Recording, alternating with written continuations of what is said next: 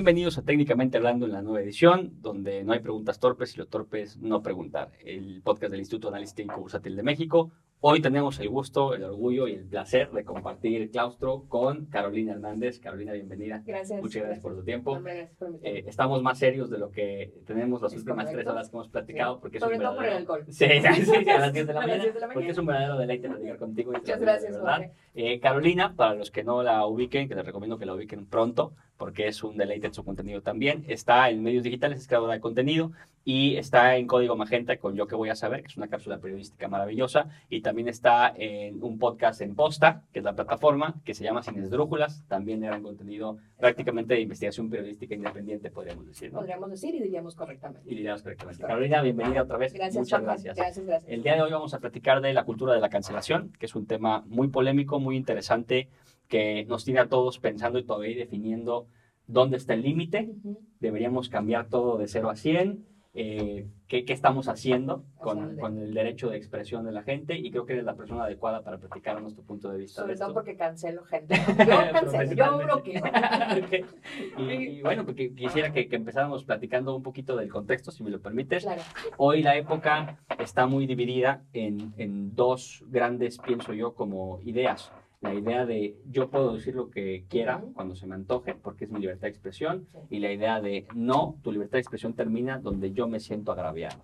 Entonces, creo que podemos hacer, como decíamos hace unas horas, una síntesis de esto y entender dónde estamos el día de hoy. ¿Cuál es tu postura al respecto de esto para Podríamos darle un valor intrínseco a cada empezar? a la que... sí, sí, sí. Pero es que, fíjate, justamente yo siempre, mi primer argumento con este asunto de la, de la cancelación y de la libertad de expresión, porque creo que es como el primer argumento con el que todo el mundo se escuda, es que, bueno, la libertad de expresión es un derecho, pero no es un derecho absoluto. Es un derecho que tiene eh, un límite y el límite empieza justamente cuando hay un discurso de odio, cuando hay una cuestión discriminatoria, cuando hay una, eh, un asunto que eh, puede generar problemas alrededor. La bronca es dónde pones ese límite justamente, porque es como, a ver, lo que a mí me ofende quizá a ti no te ofende, ¿no? O lo que yo considero un discurso de odio, tal vez para ti no sea un discurso de odio, sino una postura ideológica. Y yo creo que ahí es donde estamos atorados. En ¿no? la subjetividad de Exacto. cómo percibí yo el mensaje del interlocutor. Exacto. Y sobre todo las redes que potencian todo este mensaje. Yo, yo eh, luego platico con los alumnos, yo doy, doy clases de periodismo y una de las, de las áreas es la comunicación verbal y la comunicación no verbal. Entonces las redes también tienen este ingrediente, porque si tú lees algo, no necesariamente le vas a dar el énfasis Claro. que yo le daría o que yo le di cuando lo escribí.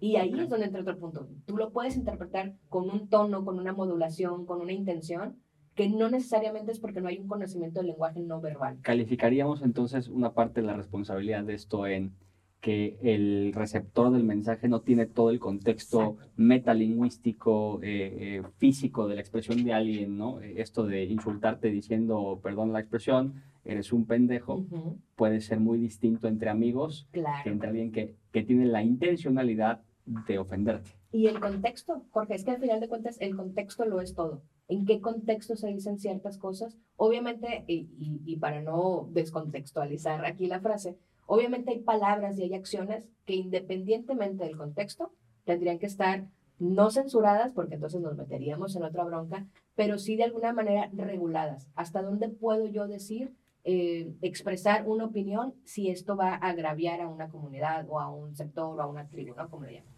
Pero el contexto es bien importante. ¿En qué contexto te estoy diciendo qué cosa? Y cuando sacamos, que eso es muy común en las redes y que sucede gran parte de las veces con la cancelación. La cancelación agarra dos segundos de un clip sin tener en cuenta nada alrededor. Y si tú, si esta conversación le quitamos todo el contexto y sacamos dos segundos, en algún momento vamos a decir algo que nos hace absolutamente Sí, cancelables. que alguien que en Internet podría, o sea, que en la vida real podríamos considerar a una persona que no está presente y la podría ofender, en Internet está expuesto como una herida abierta Exacto. a una comunidad completa de esa persona. O de ese Y que de además estamos como, sobre todo en redes, pareciera que estamos buscando, buscando cancelar, como si fuera una necesidad, porque tiene que ver con un montón de cuestiones que yo lo veo así, con unas cuestiones de eh, superioridad o de validación. Queremos validarnos. Entonces, para validarnos, necesitamos decir, esto está mal porque entonces lo mío está bien.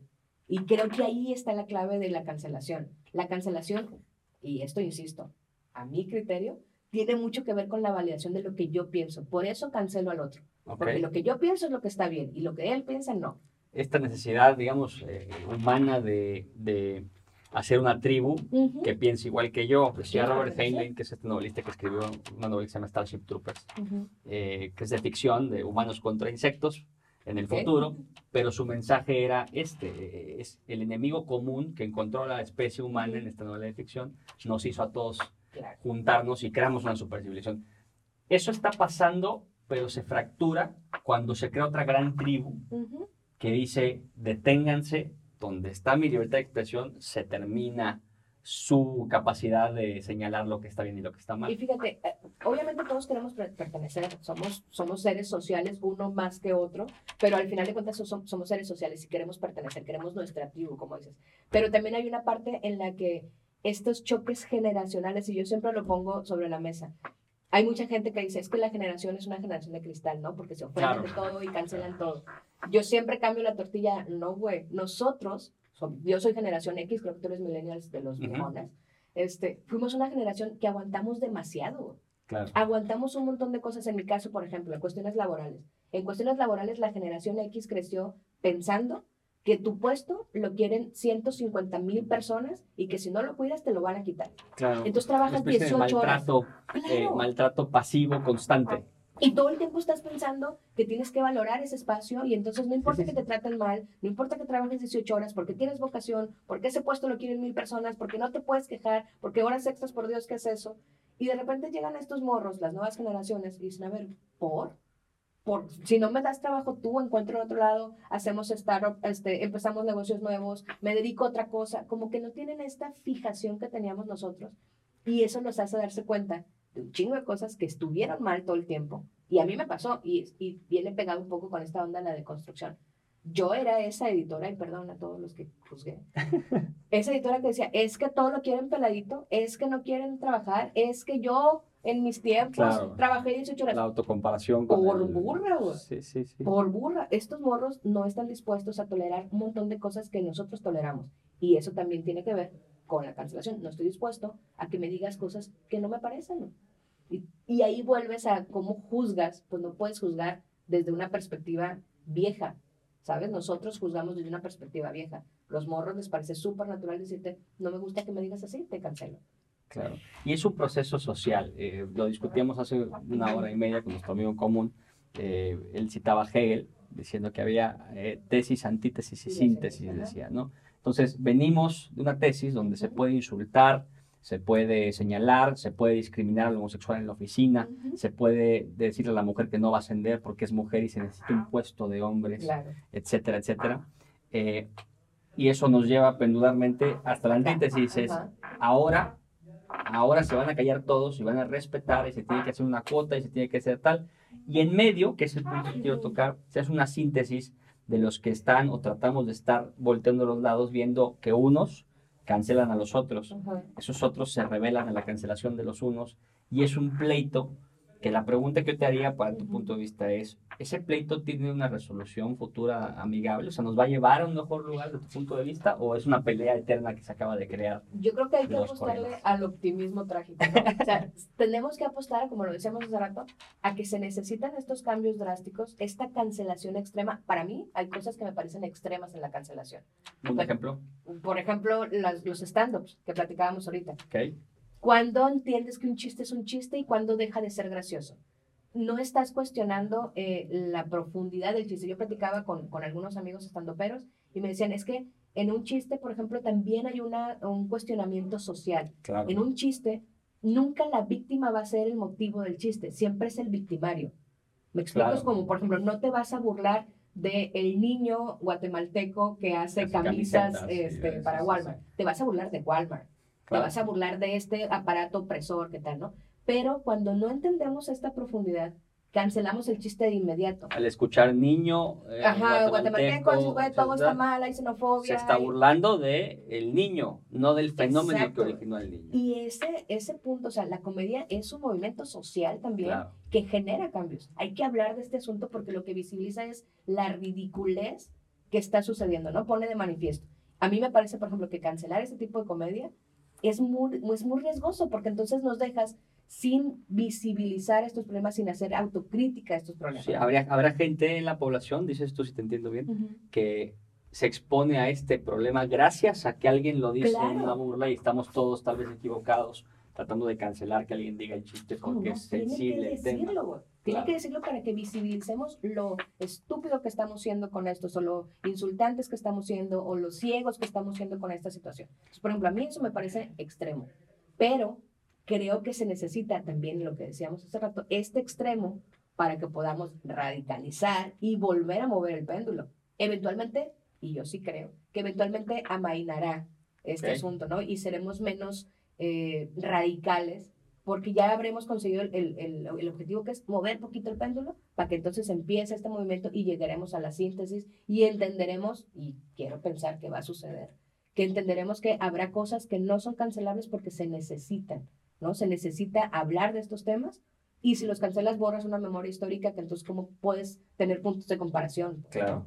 Entonces, Una pregunta respecto justo al tema de, de la comedia. A mí la comedia me parece este gran portal que estamos narrando de, de expresión social, de crítica. Desde los bufones hasta hoy claro, se están burlando de cómo el sistema está roto y el sistema siempre estará roto mientras lo hagamos humanos. El día que lo hagan computadora seguramente será Claro. otra cosa, ¿no?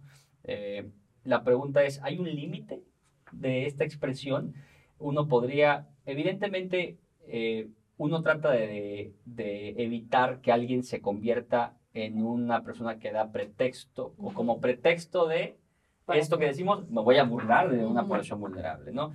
Pero también estadísticamente hablando, esa gente es la menos, ¿no? sí. ¿Hay un límite general, eh, desde tu punto de vista, para decir, ya no puedes hablar de esto, esto ya es demasiado?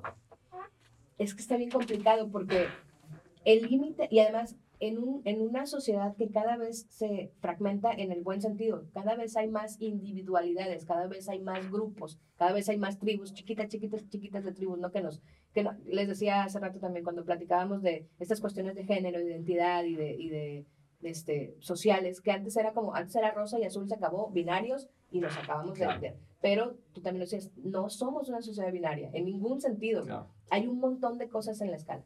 Y como ahora estamos visibilizando cada vez más estas, estas escalas, Matices. tenemos un montón de gente que puede sentirse aludida por alguna situación porque cada vez hay más eh, eh, Claro. escenarios, ¿no? En este sentido. Entonces, sí creo que es bien complicado, sí tiene que haber un límite porque entonces, ¿a dónde vulneras? ¿A dónde eh, fomentas el odio? Pero, pero yo creo que ahí tendría que rezar al contexto.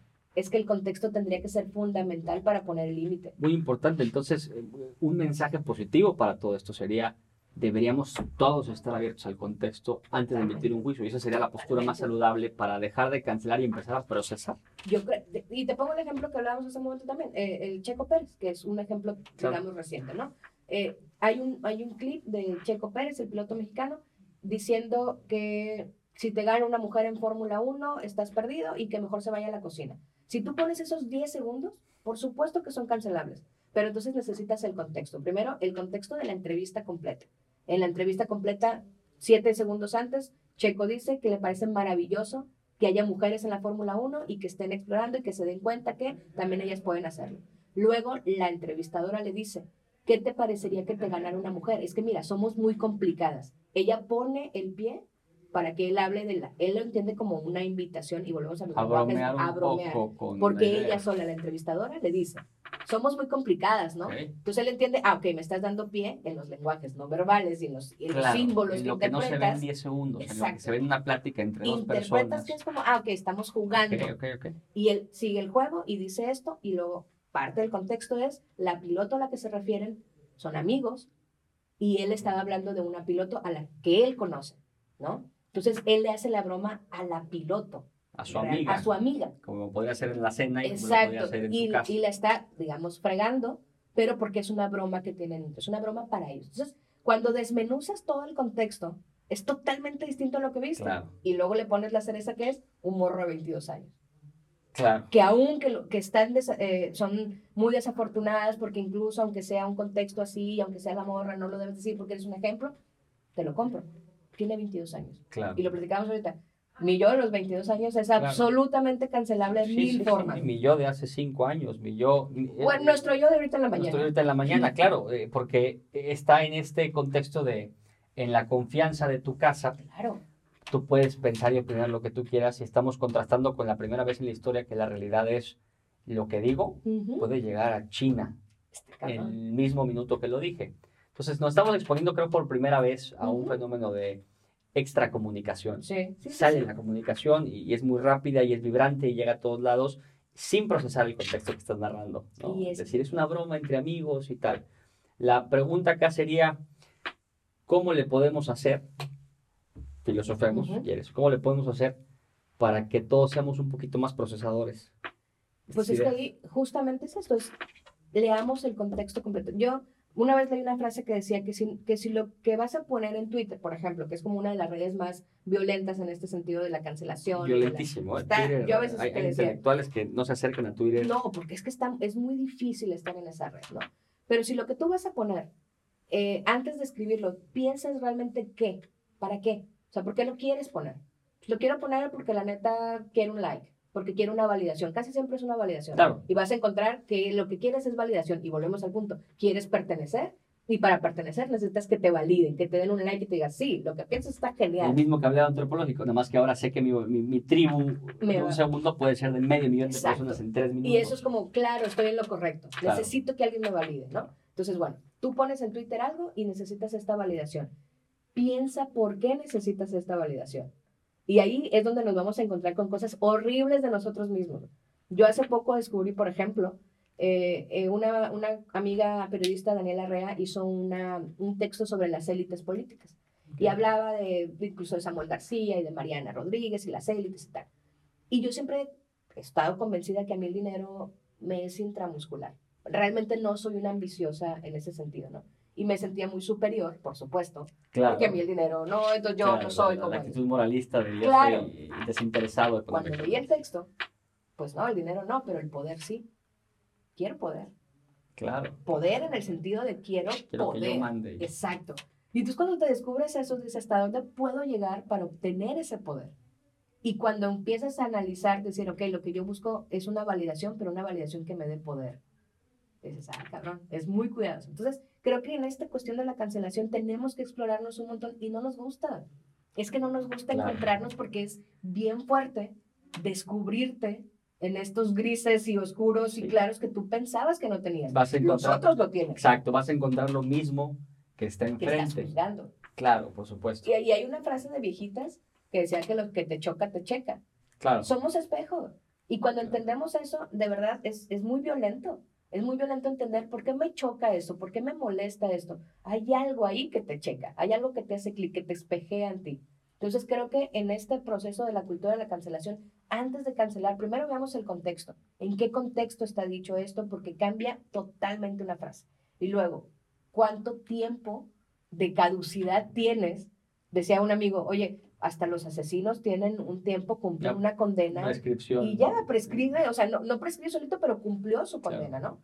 ¿Cuánto tiempo tiene una, una declaración incendiaria? Un tweet, un comentario, un mensaje, un. También hay que ver eso. Esta persona ya no es la misma persona, evidentemente no.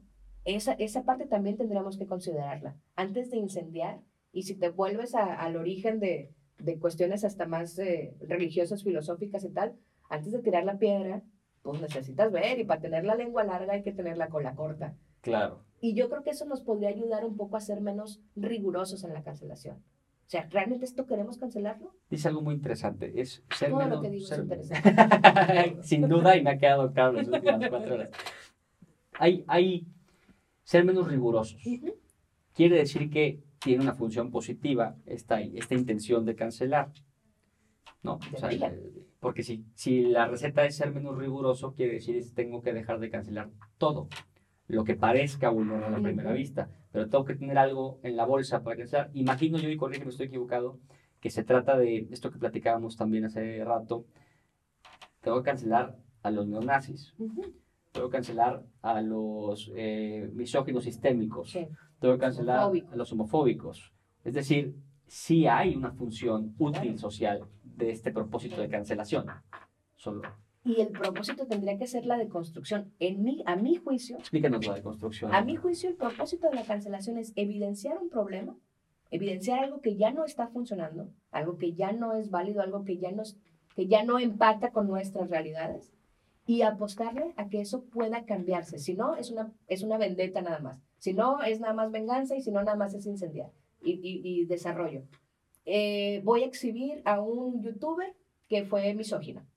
¿Por qué lo voy a exhibir? Quiero que él visibilice que había sido misógino, que ha sido misógino, que es incorrecto, que ya no es aceptable esto, que ya no estamos dispuestos a aceptar estas cosas que antes normalizamos, porque ciertamente también hay que tener, y otra vez, el contexto, antes normalizamos esto, estuvo mal, claro, pero en sus, en los- si te vas a tiempos antes era como, entonces bueno, normalizamos algo, esta persona lo sigue haciendo, lo, lo exhibimos y le decimos, te vamos a cancelar para que él visibilice El propósito y la forma. y se modifique. Ok. Porque si no, si tu intención no es que modifique, ¿cuál es entonces Es el un punto? es un ataque y por y por y es también arbitrario y es también dictatorial y es también tiránico. Cae en lo mismo o en actitudes Exacto. similares a lo que estás tratando de evitar. Entonces es como, no, te exhibo con la esperanza de que entiendas que lo has estado haciendo mal, que ya no funciona eso y que digas, ah, no mames, sí es cierto, ya no lo voy a hacer. Si te entiendo bien, entonces juega tanto la forma en la que cancelamos como las cosas que cancelamos. Es decir, la forma debería ser una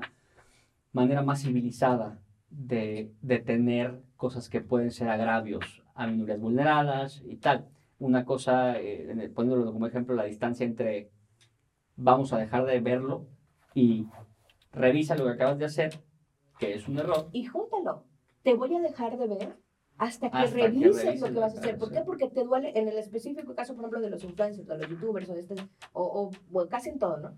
Eh, te voy a dejar de ver porque sé que eso es lo que te afecta. Es una reprimenda, es un es, es regaño un jalón de es un regaño social. Es como, te voy a señalar esto y para que me lo entiendas, te voy a decir que tiene consecuencia. La consecuencia es no te voy a dar un like, no te voy a seguir, no voy a ir a tus shows, no voy a poner tus discos. Eso, eso es como la consecuencia. ¿Para qué? Para que te force de alguna, de alguna manera a recapacitar en esto, a decir, ok, lo he estado haciendo mal, pero entiéndanme que antes era normalizado. Claro. Ok, todos estamos en un proceso de deconstrucción o deberíamos estarlo. Todos estamos en un proceso de decir, esto lo había normalizado y lo hacía porque no me parecía que estuviera mal. Ahora digo, ah, ok, ya entendí, ya no estamos, ya no estamos aceptando esto. Ok, perfecto. Y entonces deconstruirse. Pero luego viene la parte en la que, ok, ¿quién aprueba o quién decide cuando alguien dice, ya lo entendí, disculpas por lo que hice? Eh, ya lo entendí. Y luego sale otra parte muy tiránica que dice, no, pero las disculpas no son de corazón. quien juzga ¿Cómo? qué está pensando la persona que emite la Exacto, ¿cómo disculpa. Y todos caemos en eso. ¿eh? Es, un, es un fenómeno muy interesante porque el colectivo, nosotros nos dedicamos a estudiar colectivos justamente, el fenómeno de oferta y demanda, pero colectivos al fin. El colectivo es un animal irracional. Y una vez que ataca y se lanza, difícilmente hace una recapacitación, una recapitulación. Hoy tenemos santos en el colectivo, santos Ujú. mediáticos. Keanu Reeves es un actor que el colectivo ama y hoy no ha tenido una falla. Ajá. Yo me pregunto todos los días, ¿qué va a pasar el día que la gente descubre que Keanu Reeves es humano? Ajá, y que se Y equivoca. que y que... alguna vez le gritó a Claro. su pareja o que alguna vez hizo algo humano. Sí. Eh, yo, yo no entiendo, eh, y a ver si tu, tu punto de vista nos puede dar un poco de luz, yo no entiendo cuál sería la vía para que todos seamos más críticos del juicio y seamos menos juez, parte y ejecutor.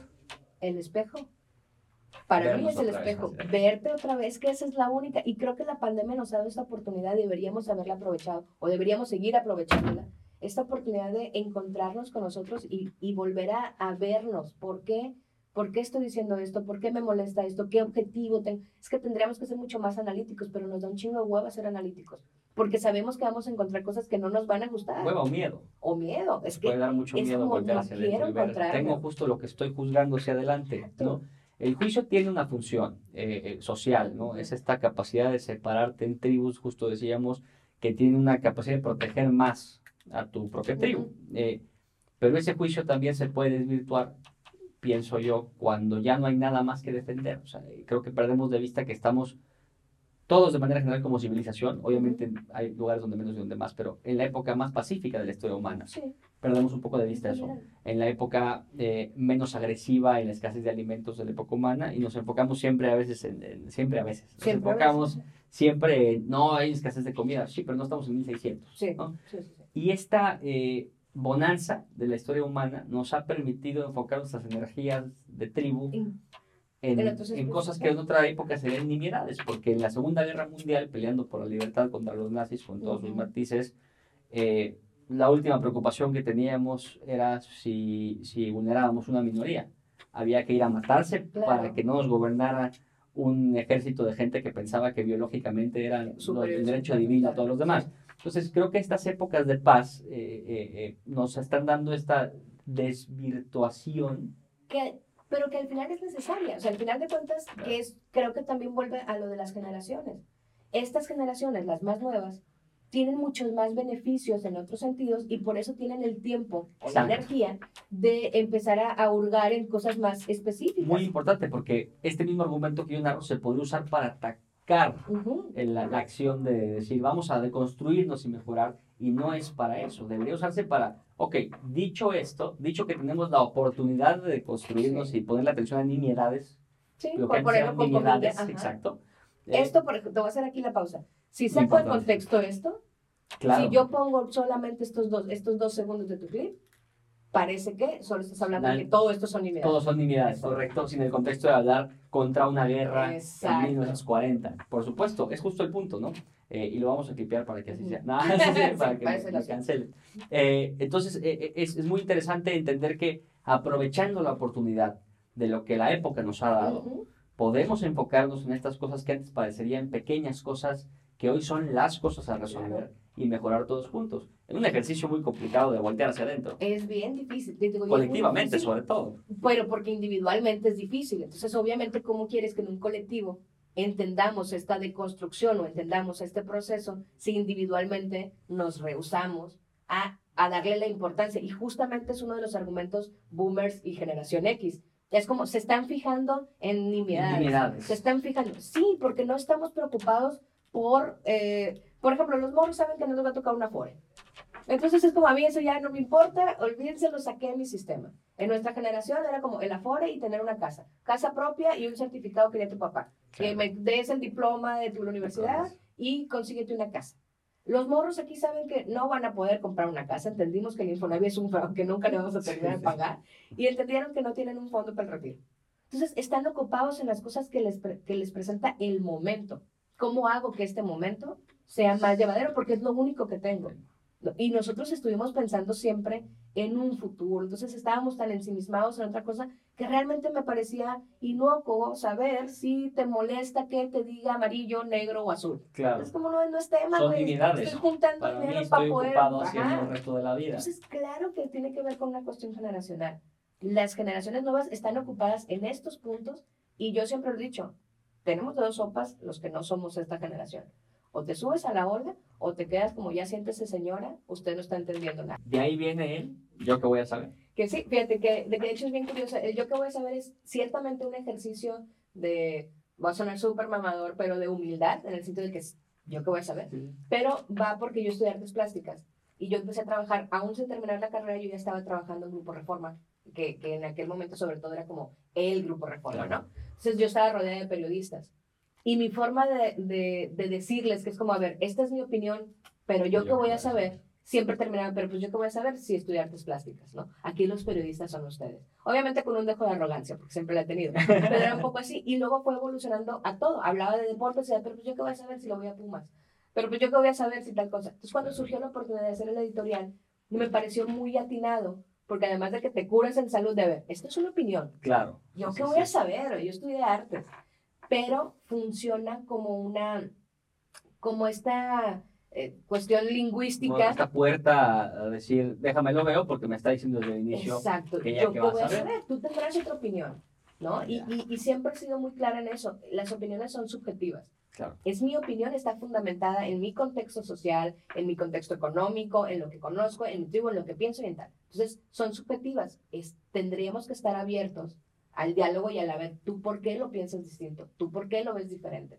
Y eso viene también a la cultura de la cancelación. O sea, cancelamos sin dar la oportunidad de ver, pero ¿por qué? Da, Claro. y vuelve a ser una cosa, yo creo, de, de entre inseguridades y esta cuestión de no quiero que me digas que estoy equivocado en algo que he pensado durante 30 años. Entonces, mejor cancelo. Es como, mejor Claro. digo, esto está mal porque no se parece a lo que yo pienso y mi zona de confort y mi zona en la que estoy seguro de lo que pienso, no me quiero mover. Es una gran postura y pasa en la academia muchísimo. Eh, cargamos, eh, yo uso mucho la, la- la historia de Galileo. ¿Cuántos años pasamos? Fueron cerca de 200 y pico diciendo que la Tierra era el centro del universo. Claro. Y llega un rebelde y dice, la evidencia dice otra cosa, ¿no? Y lo juzgan y lo Y lo y lo hacen, lo cancelan. Claro, es, es- creo que es una de las historias más grandes de cancelación. Sí. Sócrates es otra, tómate un veneno, lo que estás diciendo está fuera de control. Eh, Galileo es lo mismo, Galileo más inteligente, eh, dice la historia, nunca sabremos si genuinamente pasó así, Ajá. pero dijo, bueno, está bien, me retracto y la Si universo. quieren es Y luego dicen que dijo en chiquito y sin embargo se mueve y se paró. Y sin embargo Y se se, mueve y se fue corriendo, que yo no creo que se haya tenido los pantalones o las túnicas para decir y sin embargo se mueve, pero este, la historia lo sabrá. Yo creo que es una, es una postura interesante para la academia, las artes y las ciencias. Es decir, Puede ser. eh, Puede ser. estará- eh, y, y lo decíamos también, Jorge, con el asunto este de entre más sabes, más sabes que no sabes, ¿no? claro, Y entre, y, y, la frase que decía mi abuela era como, eh, bendito sea el que no sabe porque ni siquiera sabe que no sabe. claro, La felicidad que da la ignorancia debe ser maravillosa. monumental. Pero el asunto de cuando te da una curiosidad y empiezas a escarbar y dices, ah, ya me di cuenta que me falta un montón por saber. Claro, Ese ejercicio de, de dejar la puerta, como decía yo, entreabierta a la posibilidad de que pudiera estar equivocado, aunque uses por lo menos dos gerundios en la frase. sí, sí. Es como, pudiera estar equivocado. Dime tú y entonces nos abrimos a un diálogo. Creo que eso ayudaría un montón a, a evitar tanta cancelación, ¿no? claro. Y volvemos al punto. No necesitamos cancelar, necesitamos visibilizar que algo ya no está funcionando con el objetivo de que eso deje de ser, de que se modifique, de que se deconstruya, de que cambie. Si no, la neta no tiene ningún sentido cancelar por cancelar. O sea, Galileo lo cancelas y entonces te cierras a la posibilidad de cualquier otra interpretación de la vida, del universo, de todo lo que te rodea. Y, y el sistema que lo canceló estaba equivocado. Al final de cuentas. es lo más grave de- del, del poder en este caso. Hoy, antes era gubernamental, Ujú. todavía sigue siendo, Sí. pero hoy es democrático. El poder democrático de la masa de cancelar. Claro. Podemos estar todos equivocados cancelando a alguien sin fundamentos de lo que vimos, sin contexto, como tú dices, y, y de construirnos sería un gran camino. Esto me parece, lo asocio rápidamente con una actitud científica. O sea, este proceso de detenerse y ser introspectivo, ver, revisar el contexto, ver la evidencia de lo que pasó, es método científico aplicado Sí. a la vida social. Y si es complicado indoctrinar a la gente en lo que es el método científico y, y cómo pausar las cosas, en una cosa que es tan sencillo como agarrar el teléfono Contestarle. y, y escupir un juicio rápido. Y además tiene un, un toque de, de endorfina, oxitocina y adrenalina, porque es muy rico ser el juez. Sí, sí. Y, ese, y fíjate, incluso no, no lo había pensado, pero ahorita me dio el clic de cómo tiene que ver con, con años de opresión, en el sentido de no, tu- no teníamos esta, esta oportunidad de, de que nuestra voz se escuchara tan democráticamente. Entonces, esta opresión que viene de nunca me escucharon, ahora me van a escuchar y pueden hacerlo. Entonces te da esta endorfina que dices Déjame de, hablo más fuerte. Claro, y deja pongo, me pongo más eh, iracundo y me pongo más violento y me pongo más agresivo, porque quiero que me escuchen, porque Claro. nunca antes me escucharon. Entonces, eso te ciega y, y yo creo que una de las, de las claves tiene que ser esa de antes de tuitear, insisto, en Twitter porque es como el ejemplo más claro. Sí, sí, sí, es, es un hablar, ejemplo, un ejemplo social de estudio. eh, lo que pasa en Twitter no pasa en otros lados. No, es una cosa es verdaderamente muy, muy violenta. Sí, sí. Entonces, antes de ponerlo es como, ¿por qué quiero ponerlo? Yo me acuerdo que, que ironizaba sobre un asunto que decían, es que lo hace, la crítica era hacia alguien que lo hacía por likes. Está haciendo algo Por- porque está bu- buscando likes, ¿no? Y decía así, y tú que estás poniendo eso, lo estás haciendo porque estás buscando likes. O sea, estás exhibiendo, pero poniendo, es que ella lo hace porque quiere likes, y lo subes. Y, se te, y le quedas viendo a ver cuántos likes tiene, cuántas personas están validando tu opinión. También quieres likes. Claro. Entonces, cuando te empiezas a, a- a- evaluar y, auto, y, y que la autocrítica es mucho más severa, dices, a ver, pues yo también quiero likes, entonces, ay, bueno, borrar el tweet, ¿no? O sea, ahí creo que de- vendría mucho a, a ayudarnos a ser, como decíamos, menos rigurosos en esto. Claro. Seamos, seamos más, más rigurosos con nosotros y menos rigurosos hacia afuera, ¿no? Esa podría ser una clave. ¿ok? Eh, una invitación también a, a que sí participemos, pero participemos de una manera más civilizada, cosa que es una utopía, ¿no? Claro, sí. Realmente, Y este, más en redes. y más en redes, que es tan sencillo mandar, este, Ujú. este video puede causar 10 haters o 1000 en un segundo, ¿no? Sí, sí. Y como puede causar euforia, puede causar terror. Yo creo que, y te lo pregunto, ¿es un camino para la gente que crea contenido? Te dedicas a crear contenido, ignorar la reacción que pueda causar o tienes que estar pendiente de la reacción que Yo creo que tienes que estar pendiente. Al final de cuentas, y hablo obviamente de mí, que no puedo, no puedo hablar por nadie más. Mi intención con la generación de un contenido es generar una reacción. No puedo ser ciega a la reacción Claro. que genero. Si yo no, te- o sea, mi, mi objetivo claro es que haya una reacción. Positiva, la- típicamente, ¿no? Obviamente, en, el, en el optimismo más claro, Claro. es que es una reacción positiva, eh, que alguien diga, oye, sí, no lo había pensado así o tal. Pero al final de cuentas lo que quiero es una reacción. Claro. Entonces no puedo ser ciega a las reacciones que sucedan. Pero también tienes que, y eso es algo que yo trato, eh, a veces con mucho éxito, a veces con muy poco éxito, de poder diseccionar, es como, ¿qué cosas me sirven a mí de estos comentarios? ¿Qué cosas me sirven para poder mejorar o para poder eh, visualizar cosas que tal vez no estoy viendo? ¿Y qué cosas son alguien hablando desde su frustración y, y sobre todo, otra vez, ver el espejo. Hay tweets que tú reconoces y dices, esta soy yo enojada. Entonces ni siquiera le voy a contestar porque sé que estás enojado. Parece muy interesante que sonrías cuando hablas de eso. Sí, es que eh, En el momento donde reconoces, te, te- lo para mí, disfrutas. por ejemplo, a mí la autocrítica, y, y, y que eso es algo realmente creo que nuevo, o por lo menos en el consciente es algo nuevo, me parece bien chida. Porque yo les decía, to- cuando, cuando empiezas a ser muy autocrítico, tienes la ventaja de reconocerte todos los días como una persona nueva. Es una ventaja maravillosa. Claro. Es una, o sea, el irte conociendo decir, ahora no pienso esto, ahora ya lo pienso así porque descubrí, porque leí, porque vi, porque escuché y lo pienso distinto. Entonces, tienes la oportunidad de ir construyendo tu personalidad, tu nueva personalidad todos los días y cuando te das cuenta de eso, la neta es bien, es bien chingón. Es bien chingón decir, esta yo de hoy es diferente a la yo de hace cuatro días, ni siquiera nos vayamos a diez años. Claro. Entonces, a mí los comentarios o, las reacciones sí me parecen importantes, sí me parece eh, bien valioso eh, leer qué piensan, por qué no piensan así, porque al final de cuentas para mí es la base de cualquier cosa que yo escribo. La base es, quiero que abramos, que, abra, que abramos el diálogo. Claro. No podrías cancelar tú las reacciones que no te gustan, O sea, es como, porque sería caer en lo mismo. exacto, y, y, y, lo, y lo digo, y lo digo eh, en, en broma y en serio, claro que bloqueo.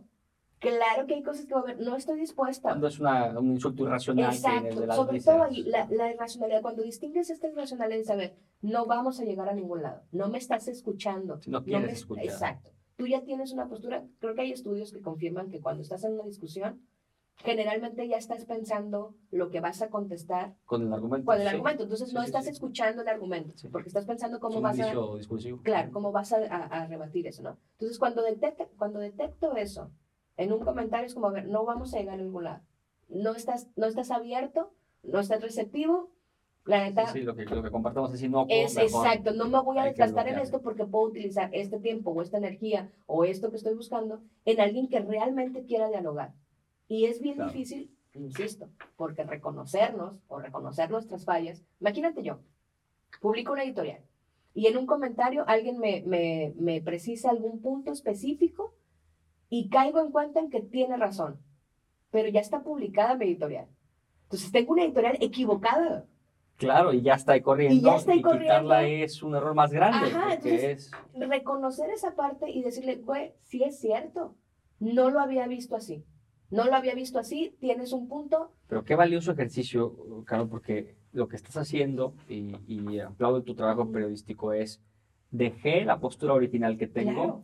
y abajo inmediatamente, en una red social, como Sí, puede sí, ser sí, al final de cuentas es, tienes razón, la postura original está equivocada, y aquí están las dos cosas que soy transformándose en vivo. Exacto, está- eh, estás viendo en, en directo, en línea, una deconstrucción. Yo lo- un ejemplo que tengo muy claro en, en las editoriales es con Mariana Rodríguez. ¿ok? Yo hice creo que hice uno, o no me acuerdo si lo hice, eh, o solamente lo tenía en, en mi mente. Mariana Rodríguez, para, para Ah. poner contexto, es la actual, es, eh, es esposa del, Del gobernador. Ajá. No, es una influencer muy prominente Es- desde antes de, de- de casarse con Sí. él, incluso, ¿no? Sí, sí, sí. Tienes tiene- una cápsula brillante que dice que ella le dio la Sí, gobernatura. a eh, ella es una política, una ejecutora política muy brillante. Y justamente de esa, de esa quiero hablar. Esa cápsula empieza diciendo, yo pensaba que Mariana Rodríguez era una rubia más, una rubia, porque es una influencer de maquillaje y de ropa, y como es algo que no empata conmigo, Sí, que obviamente- es estético, está hueco y es Exacto. banal. mi, mi, mi prejuicio me hizo luego lo descartarla, no es alguien que yo seguiría, no me interesa pintarme, no me interesa la ropa, no consumo lo que ella vende, entonces no me importa. ¿no? Y de repente cuando veo este proyecto como, como Samuel García para gobernador de- de- del estado y veo cómo la, la dinámica de ella como influencer, influencia tal cual a, a- a este asunto, la veo como una operadora política, obviamente con una agencia detrás y lo que quieras, pero ella como una imagen, ¿no? Y esta editorial empieza diciendo eso. Yo pensaba que Mariana Rodríguez era una rubia más, hueca, no sé qué, no podía estar más equivocada. Y ese, ese cuadro original que yo vi, ese es Sí. brillante, es un gran mensaje para todos nosotros. Es como, a ver, eh, me equivoqué. Y está perfecto y es bueno y de esto se trata justamente, de Ese- decir me equivoqué y no sé. Y No es un arriesgue, Jorge. Al final de cuentas, como generador de contenidos, claro que es un arriesgue, pero tú no puedes estar, o por lo menos yo, otra vez, hablo solamente de mí, yo no voy a ir pisando a lo seguro todo el tiempo. Qué flojera, qué cansado, Qué qué, vida. desgastante. A ver, me equivoqué en esto. Incluso en, en uno más reciente que hago, que hablo de Fórmula 1 y de Checo Pérez, al final del video digo, quizá en cinco años me avergüence mucho de este video. Y realmente me doy cuenta que la Fórmula 1 era un Sí, aparato todo opresor que, que quiere acabar con las mujeres. Y tendré que salir a pedir disculpas. Y habrá que ver si eh, eh, la cultura de la cancelación me acepta y me toma por buenas las disculpas. Pero ahí ya abres la puerta. Puedo estar equivocada. Entonces, Claro. Esta parte en la que vas deconstruyéndote todos los días, para mí es bien enriquecedor porque te vas conociendo cada vez más y te vas liberando, en mi caso sucede así, me voy liberando de, de este compromiso de tener siempre la razón. No, Claro, esta carga de... claro, es, es- muy cansado. Sí, y además es- eh, lleva un camino equivocado, te, te lo platicaba y, lo ponemos como contexto en la academia, nos pasa específicamente en la bursátil, hay dos escuelas del pensamiento, una se ha vulgarizado más que la otra y la otra es ley, Ujú, y esa que es ley es una teoría añeja, y entonces están peleando las dos corrientes, una con más gente, ujú, porque se asoció equivocadamente que es más simple de entenderla que la otra, ok. y otra con menos gente, pero en mejores más, puestos. ajá. Es una pelea de Princeton contra California. Claro. Y, y está este, este nudo donde la postura sintetizada Ujú. de los técnicos, como me gusta decirlo nosotros, es, no importa quién tiene razón, lo que importa es que descubramos cómo funcionan los fenómenos, ¿no? Y estamos cancelando inconscientemente a los demás, porque incluso en este ejercicio de síntesis, Ujú. ahora cancelamos a los de la escuela prestoniana y a los Y a de la los escuela otros. californiana, y entonces cae lo mismo, ustedes están mal y, Y ustedes, están mal, están mal. y ahora la verdad es esta. ¿no? Y es que es parte de la evolución. Al final de cuentas, como decíamos, tiene que haber un- un- una ruptura para que podamos avanzar. Yo, y- y por eso queremos, yo creo, ser muy, muy enfáticos en esta parte. No se trata de que no cancelemos. Claro, habrá cosas que sean muy cancelables. Lo que se trata, a mi juicio, es de entender por qué estamos cancelando. ¿Cuál es la, cuál es la motivación de cancelar? La motivación de cancelar es lograr una deconstrucción, es lograr que eso que está, que está pasando, que ya no es aceptable, deje de pasar. Cuando deje de pasar, ya a lo que sigue, no puedes, Claro. o sea, tiene que ser, eh, tiene que expirar en algún momento. Sí, no, no, no es una cruzada eterna y Exacto, ilimitada. ya, ¿no? Es la guerra de dijiste Vietnam esto y, nunca va a acabar.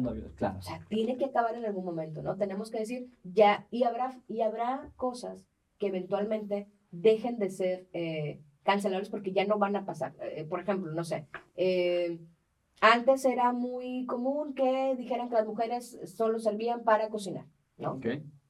Entonces, cancelamos esto y cambiamos y tratamos de cambiar la mentalidad. Lo que vamos a lograr es que eventualmente ese comentario no se haga porque ni siquiera lo tienes registrado Que, como... que- que tiene sentido, está pasando, digo, seguramente está Sí. todavía muy permeado en la cultura, sobre todo mexicana, ¿no? Pero es cierto, hoy es un chiste que, y yo soy amante de la comedia, incluso de la comedia oscura, pero hoy es un chiste que ni Ya no siquiera tiene es tan, risa. sí, ya, ya pasó a lo, a lo absurdo. Ya Porque ni, no ni sucede. siquiera es gracioso, exacto. Y es lo que decíamos de, de la comedia, justamente. Se vuelve un fenómeno vigente que está todavía ahí. Y entonces yo como, como, como algo de comedia, eventualmente eso va a dejar de dar risa, porque lo que vas a quitar es el problema. Ya no da risa que hablemos de gays siendo locas, locas. Pues porque, porque no, ya, ya no tiene sentido porque esto ya no está sucediendo. Que, O ya no da risa que hables de las mujeres que manejan muy mal. Güey, tenemos un montón de estadísticas que dicen que no manejamos mal, perdón, pero no manejamos mal. Estadísticamente está ahí, entonces mm, ya no me da se risa. le fue lo, lo Exacto. gracioso Cuando empiezas a, que- a- a atacar o a, o a- no atacar, sino a enfocarte en el problema que estaba haciendo un chiste y este problema se modifica, el chiste va a dejar de existir. No, no acabes el chiste, acaba con el problema. ¿Me Claro. explico? Entonces, no, o no canceles al chiste, cancela al problema. Enfócate en eso. Claro. Y el chiste, por, por consecuencia, Por va a dejar de ser. Correcto. Eh, pa- pa- para rematar el capítulo, me queda un tema que, que me parece muy importante para que todos podamos, con tu ayuda, que a mí me parece una ayuda muy valiosa, te digo de corazón, eh, pues trabajar mejor estas conversaciones. El permiso, así lo enmarcaría, el permiso que tenemos de burlarnos de algo, y voy a poner un ejemplo muy particular. Hasta que conocemos a alguien en primer grado que no y nos retraigamos de hacerlo en su presencia o alrededor de ella. Vamos a poner un ejemplo, reírnos de los, eh, pensando en los podcasteros que platicamos, que son muy graciosos, eh, reírnos de los niños que tienen alguna discapacidad. Eh, nos estamos riendo, decía uno de ellos dos, de el sistema, Exacto. que, que no tengo nada en contra de ellos, no tal, pero es muy cancelable. Sí, Y el permiso del que quiero hablar es, yo me río de eh, niños en silla de ruedas o niños con una discapacidad y tal. ¿Tengo permiso de detenerme cuando tengo un amigo que tiene un niño en silla de ruedas? ¿O soy absolutamente cancelable y ahora no hay disculpa que quepa? ¿O me puedo seguir riendo en un foro y, Y decirle a mi amigo? Porque este permiso se extiende cuando a los comediantes, creo que es un derecho válido, personalmente lo opino, les dice la gente de esas comunidades o de esos clústeres, oye, yo tengo una discapacidad Y y, no tu tengo broma es pedo". buenísima. Y entonces usan eso de estandarte para Para seguir, decir, a él no le molesta. a él no le molesta y a otros sí, ¿no? ¿Qué tan válido es? Y es este bien juego, friki, es, es- muy. está en, una- en un límite bien, bien, bien. Yo le decía a un amigo, y era una broma local que hacíamos, es como, pues quieren, quieren equidad, ¿no? Si quieres equidad, no te... También es una forma de discriminar. Entonces, Sí, de sí. ti no hablo. Tiptoeing, eh, andar en puntitas Exacto, de como de ti no, te cuido demasiado. Y eh, para mí es, yo estoy también y, y de acuerdo contigo en que cuando este tipo de comunidades vulnerables, y sobre todo, otra vez, en el contexto, ¿a quién estás atacando? No estás atacando, generalmente estos chistes o estas bromas no están atacando a la víctima del, del problema, Claro, sino a la sociedad, el sistema, al que- está haciendo que no hay una rampa, Exacto. que no haya Me estoy burlando de que no hay, y te lo quiero poner en, en esta evidencia de tan ridículo que es, tan absurdo que es que no haya una rampa, por ponerlo así en, en términos muy claros, que te digo, eh, y tuvo que levantar sus silla de ruedas y caminar, jajaja, ja, ja, ¿no? Pero es como, no me estoy burlando de él, me estoy burlando del sistema que no le permite avanzar, ¿no? Y yo he escuchado muchísima gente de, esta, de estas personas, eh, eh, de este sector vulnerable, que dice, a mí, a mí me da risa, me parece, porque evidencia algo que realmente estoy pasando. estoy Hay un pasando? comediante, eh, Ojitos de Huevo se llama, y Ok. es ciego. Ok, Y él hace muchos chistes sobre ciego, y dice, sí, yo lo puedo hacer porque soy ciego, claro, ¿no? claro, Eh, claro, burlándose incluso de, de esto, de- ¿no? del sistema Del que no te sistema deja que no menos te que deja- seas parte exacto. de claro. Entonces, yo sí me puedo reír porque soy ciego. O como los gordos pueden hacer chistes de gordos porque son gordos, ¿no? O de las mujeres hacer de mujeres. Y el, y el tipo dice, a ver, es que lo que está mal es cómo funcionan ustedes alrededor de nosotros. Cómo se, se andan de puntitas, cómo nos discriminan Claro, al no querer discriminarnos, ¿no? claro. Entonces, creo que cuando... se- Paradójico y, y un loop infinito que, Sí. que se- se puede entender que canse al que está porque educándose. dices, a ver, ya es mucho No, y- rollo. Y, sobre todo porque les das un estatus de víctima siempre. Es como, a ver, Claro. yo no soy la víctima en esto. No, no, no tienes por qué estar, no me cuides, no me cuides tú. Ayuda a que el sistema mejore, Claro, ayuda a que tenga más oportunidades, ayuda a que eh, todo funcione como debe funcionar para mí. Eso me ayuda. No me ayuda que porque es ciego. O es Claro. y los mexicanos tenemos el, el diminutivo para, para paliar todo, ¿no? Es cieguito. cieguito. No mames, me parece lo más insultante. Sí, sí, sí. Entonces, sí. yo creo Y que, lo llevamos a más cosas, ¿eh? Morenito, claro, gordito. Que eso revela la enfermedad debajo de la piel Exacto. dialéctica que usamos, ¿no? buscas Que que, entonces- eso limite. Quieres decir que ser moreno es tan vulnerable como parece una enfermedad congénita. Ajá. Y entonces te lo, te lo bajo, te lo suavizo para que... Y otra vez vuelves a un nivel de superioridad. Yo puedo hablar de los morenitos, ¿no? Y, y vuelves a este Claro. sentido, a lo mejor oculto tal, ¿no? Pero insisto, para redondear la, la, la, la pregunta y la respuesta, yo sí creo que tendríamos que ser mucho más conscientes de que esta no, en este afán de no discriminar, hay, un, hay no solo una discriminación, sino una revictimación, revictimización y además una cuestión de eh, condescendencia que me parece más insultante. Para mí, de las cosas más insultantes, y eso es a título personal, es la condescendencia. Cuando eres muy condescendiente con alguien me parece de lo más insultante. Es como, Sí, sí, ¿no crees que yo pueda entenderlo? ¿No, no, no te da? O sea, Sí, sí, no crees entonces- que tengo sentido del humor, si tengo Exacto. parálisis, cere- eh, parálisis cerebral o parálisis. Exacto. Me puedo reír perfectamente puedo- yo fenómeno. tengo, yo alguna vez a- a platiqué con una asociación que se llama Iluminemos de Azul, que, que habla, eh, está creada para padres de niños con autismo. Ok, Y me decía el director que se llama Gerardo Gaya, que es una persona maravillosa. Y decía, Gerardo, a ver, tú no tienes por qué saber cómo funciona el autismo, porque yo soy papá de un niño autista, entonces Claro. yo sé cómo funciona. Tú no estás obligado a saberlo. Dijo, y entonces nosotros en nuestra superioridad moral decimos, es que no sabe cómo funciona. No, aspiro a que te enteres, pero no Claro. estás obligado. Dijo, y además es una cuestión mucho más ofensiva que te cuides demasiado. A ver, son personas que tienen una condición. Se acabó claro. se acabó, ¿no? Entonces, creo que esta, eh, esta cuestión de, de- de cuidarlo tanto, para mí, revictimiza más. Siempre y cuando el humor venga de la empatía, siempre y cuando el Y humor venga del, del, cuidado, de de la- decir, del cuestionamiento hacia lo que está mal. claro, No te burlas del niño autista, te burlas de lo que está mal y de lo que no le permite. Y esto, a lo mejor me salgo un poco, pero me- a mí me pareció, me voló la chompa cuando lo platiqué. Me decía Gerardo, imagínate que las empresas, por ejemplo, entendieran que tener una persona con autismo en un puesto específicamente que requiere la concentración extrema, les va a redituar un montón porque es una persona que no se va a mover hasta que termine lo que le asignaste, porque su condición le permite estar ahí fijo 10 horas. Dijo, si las empresas entendieran esto, dejarían de verlo como una víctima o como, unos, como, como alguien y vulnerable. vería su habilidad. Cla- su habilidad es que puede Claro. estar clavado en el pedo ocho horas, güey, sin que nada más lo distraiga. No mames, es el empleado ideal. Claro, Entonces, cuando cambies este chip y dejes de revictimizarlos y dejes de verlos como alguien, ay, es que no puedes, que mira, no, güey.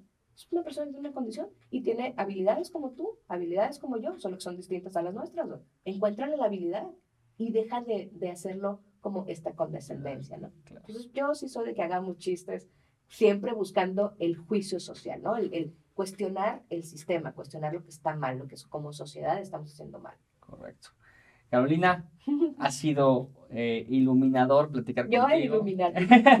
Esclarecedor, brillante, te agradezco de corazón eh, que te hayas tomado el tiempo, que te quitamos un poco más de tiempo del que teníamos Solo voy a planeado. te, te lo agradecemos de corazón. Perfecto, que venga. Eh, la plática, el pre de la plática, seguramente seguiremos haciendo muchísimas cosas juntos. Ha Cuenta sido un gustazo tenerte acá. Yo encantada, me encanta la idea de, de platicar, de dialogar. Creo que la única forma de llegar a acuerdos es comunicándonos y comunicarse es tener estas charlas, abrírselas a todas las oportunidades. Completamente de acuerdo. A la audiencia y al alumnado, muchísimas gracias por darnos un- una hora de su tiempo, lo que haya durado este capítulo. Nos vemos en la próxima edición de Técnicamente Hablando. Yo soy Jorge Fernández, Carolina, invitada.